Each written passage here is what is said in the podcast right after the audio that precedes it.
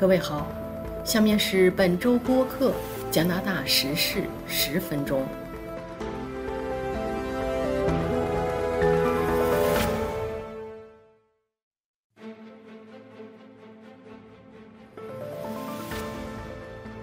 下面是加拿大本周主要新闻：特鲁多在柏林承诺向乌克兰提供监控设备。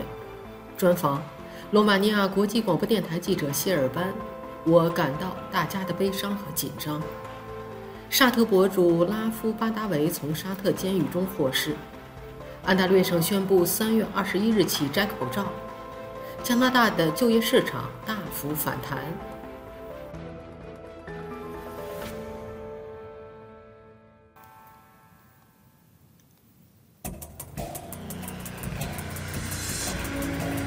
第一个题目。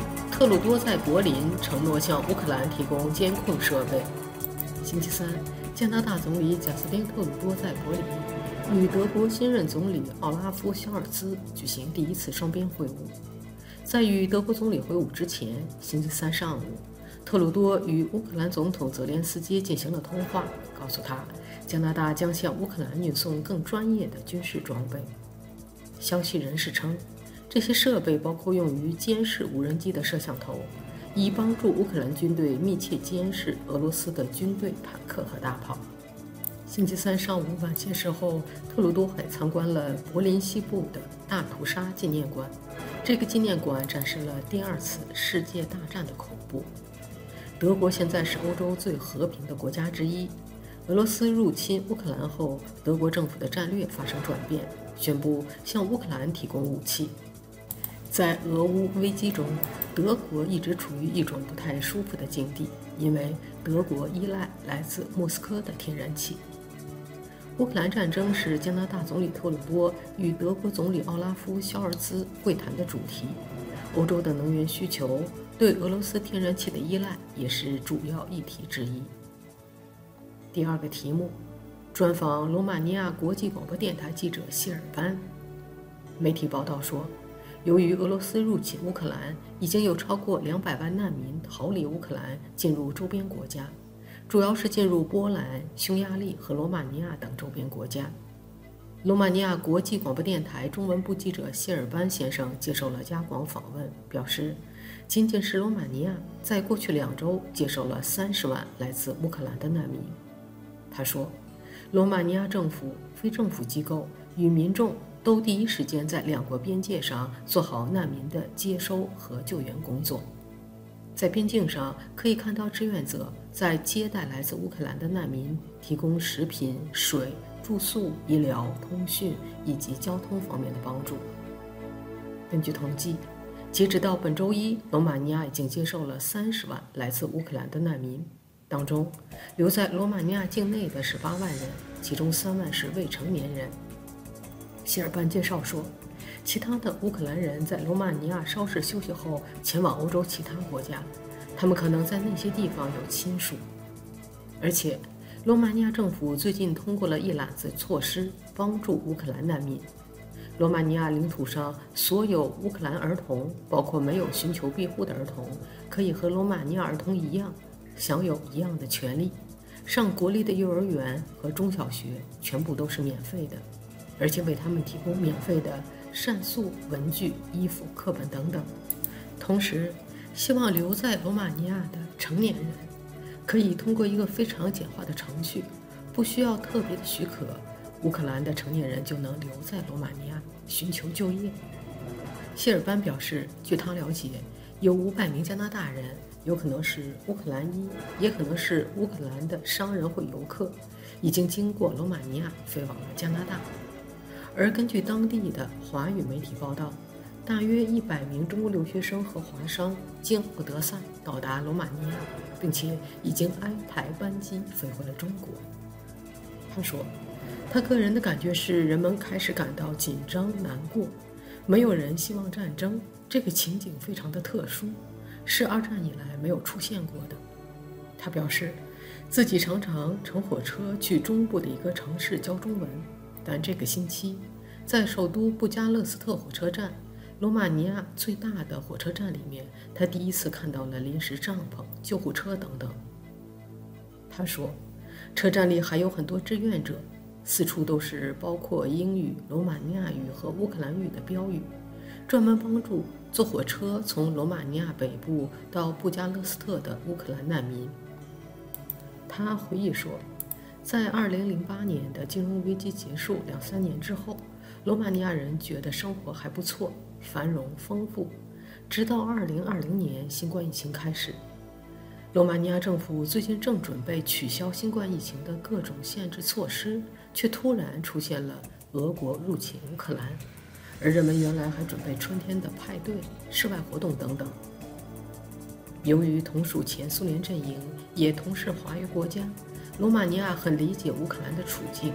谢尔班表示，目前罗马尼亚人希望能够尽力地帮助乌克兰人，人道主义帮助，但罗马尼亚政府没有提到参与军事行动，也不会盲目地派遣部队，尽量保持平衡，因为军事行动是危险的。上个周末，加拿大外交部长梅兰妮·乔利访问了罗马尼亚，而且。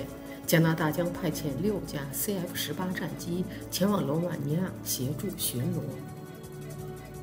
第三个题目：沙特博主拉夫巴达维从沙特监狱中获释。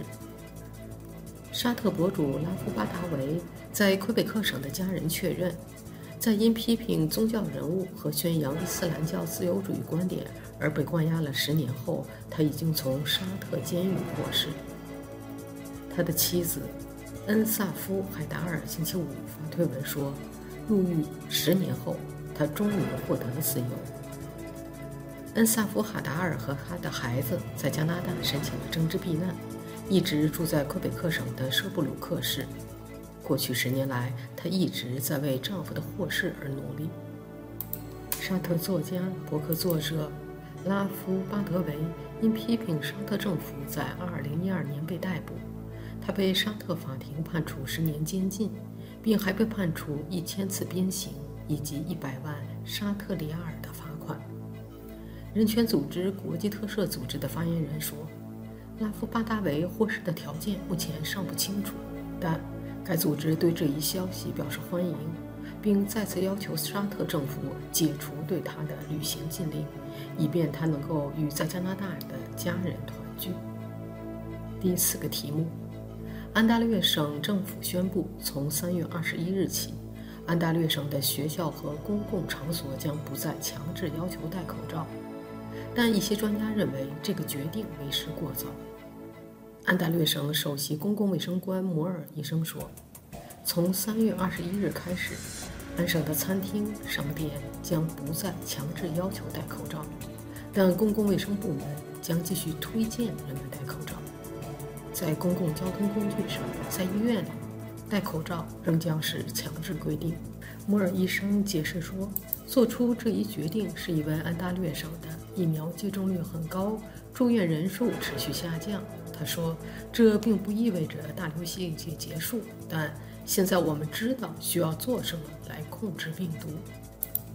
许多安大略省人对摘口罩的决定表示高兴，但专家们认为，做出这一决定。有些为时过早。有医生对学校的情况尤为感到担心，因为冠状病毒可以通过气溶胶传播。大约百分之七十五岁到十一岁的儿童还没有完全接种疫苗，而五岁以下的儿童没有资格接种疫苗。第五个题目：加拿大就业市场大幅反弹。加拿大的就业市场在二月份出现了大幅反弹，各行各业都在招人。星期五，三月十一日，加拿大统计局报告说，加拿大二月份增加了三十三万七千个工作职位，是预期的两倍之多，使失业率从一月份的百分之六点五一下子降到二月份的百分之五点五。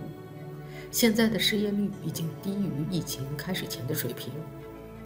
二零二零年的二月份，也就是疫情爆发之前，加拿大的失业率是百分之五点七。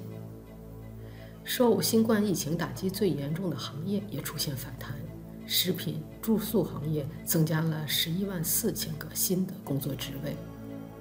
迪扎顿的经济学家维伊斯门德斯表示，随着加拿大人在二月份再次冒着险走出家门，住宿和食品服务，以及信息文化娱乐行业都开始争先恐后的重新招人。以上是本周播客《加拿大时事十分钟》。